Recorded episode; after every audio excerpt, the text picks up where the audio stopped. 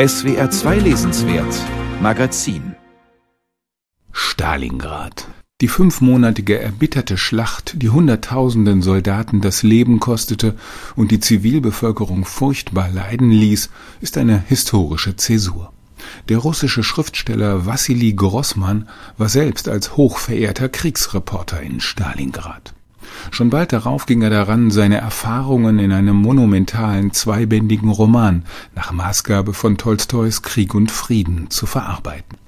Der vielgerühmte zweite Teil Leben und Schicksal, der im Wesentlichen die Monate der Schlacht von Oktober 1942 bis zur deutschen Kapitulation Ende Januar 1943 schildert, erschien auf Deutsch bereits im Jahr 2007. Der erste Teil ist erst jetzt in deutscher Übersetzung zu lesen. Er heißt schlicht Stalingrad. Bevor die Kämpfe um die Stadt beginnen, lässt sich Großmann darin epische 700 Seiten Zeit, um seine zahlreichen Figuren zu entwickeln und deren in Leben und Schicksal noch gekappte Vorgeschichte zu erzählen. Wie Tolstoi stellt er mit den Schaposchnikows und den Strums zwei miteinander verbundene und weit verzweigte Familien in den Mittelpunkt. Berührend ist die Schilderung des Alltags in Stalingrad, während die Front bedrohlich näher rückt. Wie eine Phantasmagorie erscheint die sommerliche Stadt, wo der frische, von der Wolga herüberwehende Wind die Tischtücher der Restaurants flattern lässt. Einige ziemlich erbitterte Kapitel zeigen auch Soldaten auf der deutschen Seite.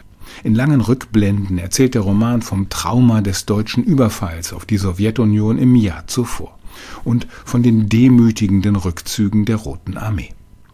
Dann legen 600 deutsche Bomber im August 1942 Stalingrad in Schutt und Asche.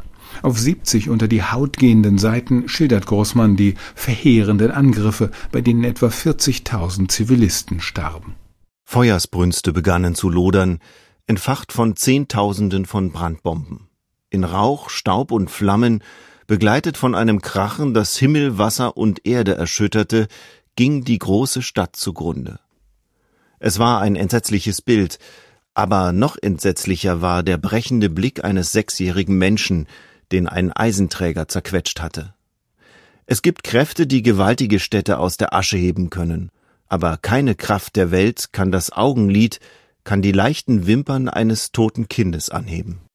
Dieser Zoom vom Weitwinkelblick auf die brennende Stadt zum grausigen Einzelschicksal mag etwas plakativ wirken. Aber genau darauf kommt es Wassili Grossmann an. Die Leiden der Einzelnen über den militärisch-strategischen Details nie aus dem Blick zu verlieren. Er beschreibt eine Epoche, die mit Entsetzen erfüllt ist. Und dennoch bewahrt er sich den teilnehmenden Ton eines unbeirrbaren Menschenfreunds.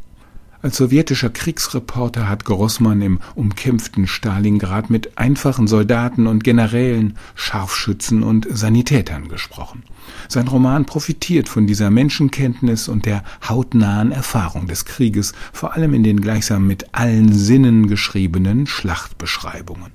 Instruktionen und Anleitungen können nicht vermitteln, was ein Mann fühlt, denkt, wie er sich verhält, wenn er sich mit dem Gesicht an den Boden des Schützengrabens presst während keine 40 Zentimeter über seinem zerbrechlichen, erdbestreuten Schädel die Raupenketten eines feindlichen Panzers knirschen und er den Geruch von trockener Stauberde und den heißen, öligen Qualm der Abgase einatmet.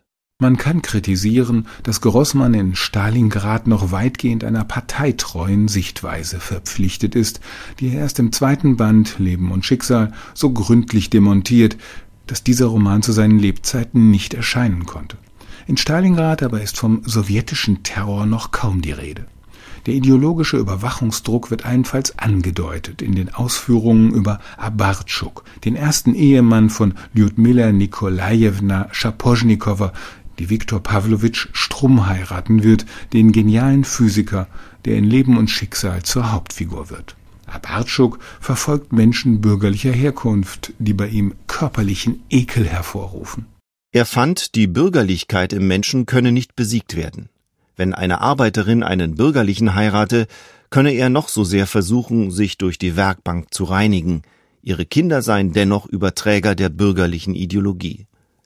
Die Frage, was mit diesen Menschen zu tun sei, beschäftigte ihn immerzu.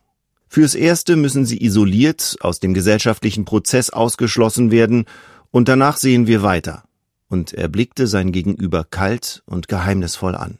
Der unheimliche Abartschuk wird später allerdings selbst als Volksfeind verhaftet. Das ist einer der Momente, die bereits etwas vom Leben hinter den sozialistischen Enthusiasmuskulissen erahnen lassen.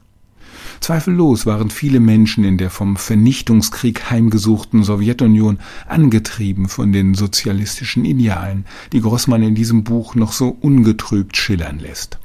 Die enorme Opferbereitschaft der Rotarmisten verdankte sich allerdings auch der Aktivität der Politkommissare, die Stalins Befehl 227 ausführten, der da lautete Panikmacher und Feiglinge müssen auf der Stelle vernichtet werden.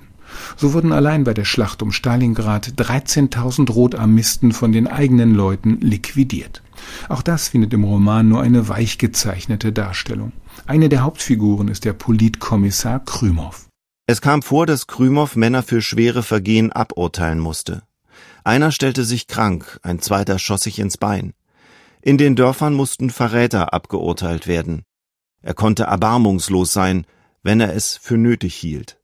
Aber er konnte auch freundlich sein, konnte begründen, darlegen, überzeugen, konnte geduldiger sein als der geduldigste Arzt. Wenn dieser ideologische Arzt über die Weltlage und seine ach so schweren Pflichten reflektiert, klingt das immer wieder nach Propagandaleitartikeln gegen den Faschismus. Auch Grossmanns Lob auf die Errungenschaften der sowjetischen Aufbaujahre ist von den Schablonen des sozialistischen Realismus bestimmt. Bergwerke, kolossale Stahlfabriken, Traktorenwerke, blühende Kolchoselandschaften und Helden der Arbeit. Im russischen Original erschien Stalingrad 1952, ein Jahr vor Stalins Tod. Zuvor waren mehrere Fassungen entstanden, in denen Grossmann den Roman nach den Vorstellungen der Redakteure und Zensoren veränderte. Spätere Auflagen wurden wiederum im Zeichen von Chrustschows Tauwetterpolitik umgearbeitet. Die deutsche Übersetzung des Romans folgt nun einer russischen Neuausgabe, die aus den verschiedenen Fassungen so rekonstruiert wurde, dass die Qualitäten des Werks und die Intentionen des Autors bestmöglich zur Geltung kommen. Die Handlung endet vor der Gegenoffensive der Sowjets im November und der deutschen Kapitulation Ende Januar. Das alles bleibt dem bedeutenderen zweiten Teil Leben und Schicksal überlassen, der allerdings durch die Veröffentlichung von Stalingrad viel Tiefenperspektive hinzugewinnt.